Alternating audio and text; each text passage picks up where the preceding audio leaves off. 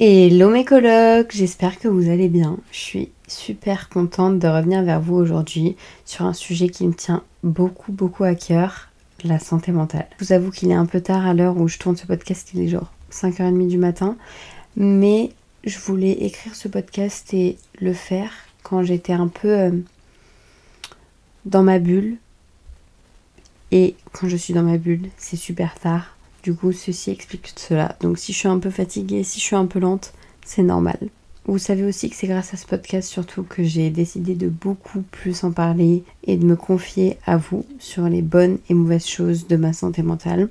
Et même si parfois c'est dur, c'est ok, clairement, de ne pas aller bien. Parce que parfois, c'est grâce aussi aux jours difficiles qu'on se rend vraiment compte des jours heureux. Ce podcast m'a beaucoup aidé car en prenant la parole, j'arrivais enfin à mettre des mots sur certaines choses qui auraient été impossibles quelques années avant. Alors aujourd'hui, grâce à mon travail, j'ai pu vivre une expérience extraordinaire, faire une retraite sur la santé mentale avec l'une de mes marques préférées, Rare Beauty.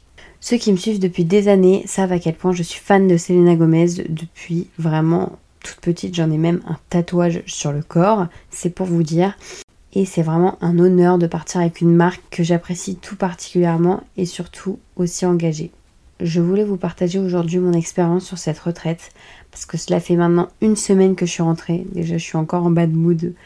Ça me manque et j'en parle encore avec des émotions car les personnes qui m'ont accompagnée m'ont beaucoup beaucoup aidé et sincèrement, en trois jours, j'ai beaucoup appris. Quand mes agents m'ont proposé de partir en voyage presse avec Arab Beauty, j'ai pas réfléchi une seule seconde. En fait, inconsciemment, je pense que j'en avais besoin. J'avais aucune idée avec qui j'allais partir. C'était plein de créateurs de contenu que je connaissais ou que je connaissais pas. J'avais aussi aucune idée sur qu'est-ce que j'allais découvrir là-bas. Et avec surprise, je suis repartie de ce voyage rempli d'amour, de positivité et plein d'autres sentiments que je n'aurais imaginé. Partir loin de chez soi, de ses habitudes, des gens qu'on côtoie tous les jours, s'éloigner de mon environnement quotidien, c'est peut-être ça j'avais besoin avec du recul. J'ai pu me recentrer sur moi-même. J'avais décidé, d'en arrivant, de très peu utiliser mon téléphone. En fait, je pensais que ça allait être difficile au début, mais finalement, pas tant que ça. Ça m'a fait vraiment un bien fou de déconnecter de la réalité, entre guillemets. En fait, d'arriver dans une grande colline de vacances sans connaître personne, mais en te dévoilant comme tu ne te serais jamais dévoilé à quelqu'un que tu connais depuis des années. Vous avez vu, je suis hyper posée dans ce podcast, mais quand je l'ai écrit, je l'ai écrit là pendant deux heures. Ça m'a franchement retourné et je peux pas être hyper happy. En vrai, je suis heureuse d'avoir vécu tout ça, mais je suis tellement nostalgique que du coup, je suis un peu posée et un peu en mode un peu triste tout net. Il y avait plein d'activités prévues pour gérer le stress et l'anxiété.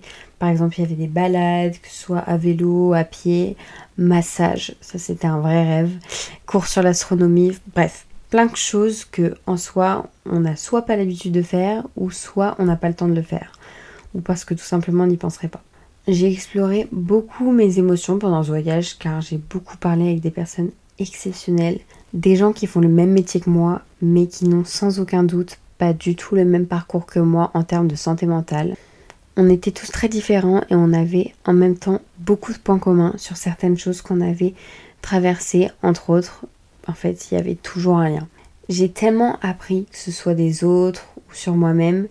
J'ai pu explorer, comprendre mes émotions plus en profondeur. Et en fait, ce voyage, il m'a surtout offert l'opportunité de rencontrer d'autres personnes partageant les mêmes choses.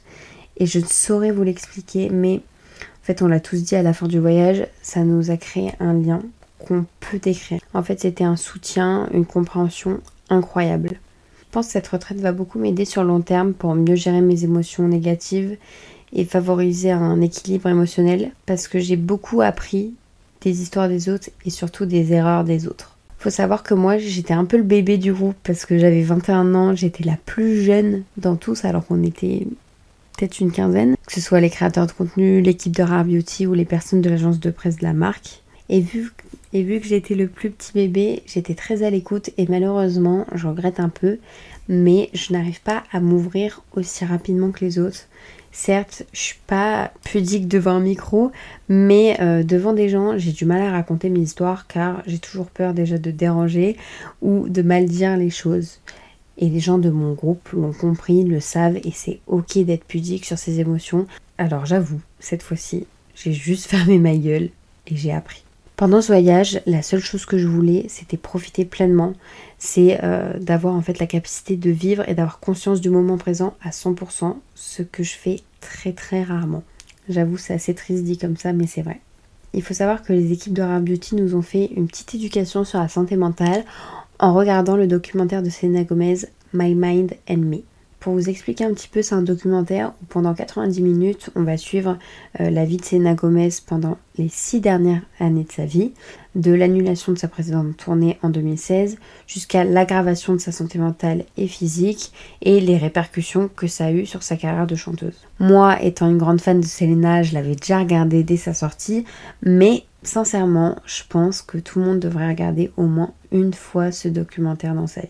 Parce que c'est vrai, il est difficile de partager sa vie sans filtre, surtout quand on est une grande star comme Selena. Et grâce à ces images, elle réussit à montrer que cette vie perçue par les gens n'est que ce qu'on veut nous montrer. Et le plus important, c'est que ce documentaire aide aussi à mieux comprendre les troubles mentaux et à démystifier les idées fausses. Et ce documentaire, il aide surtout à comprendre qu'avec du respect et de la bienveillance, on peut rétablir l'équilibre de ceux qui souffrent en silence et de leur rappeler qu'ils sont jamais seuls. J'ai pu le temps de quelques jours accorder de l'importance à ma santé mentale et à mon équilibre émotionnel. Et putain, qu'est-ce que ça fait du bien. Je vous le dis, ça fait très longtemps que j'avais pas ressenti ce sentiment de juste prendre soin de moi et de mon cerveau.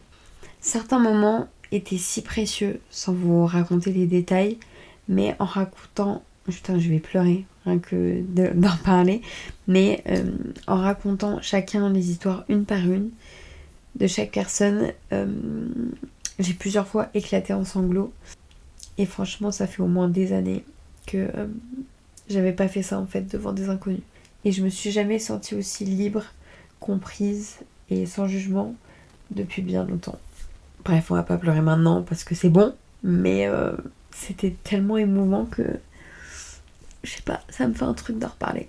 La santé mentale, c'est un précieux trésor qui réside en chacun de nous et c'est parfois lumineux, et parfois ça s'assombrit par les nuages de l'anxiété, de la dépression.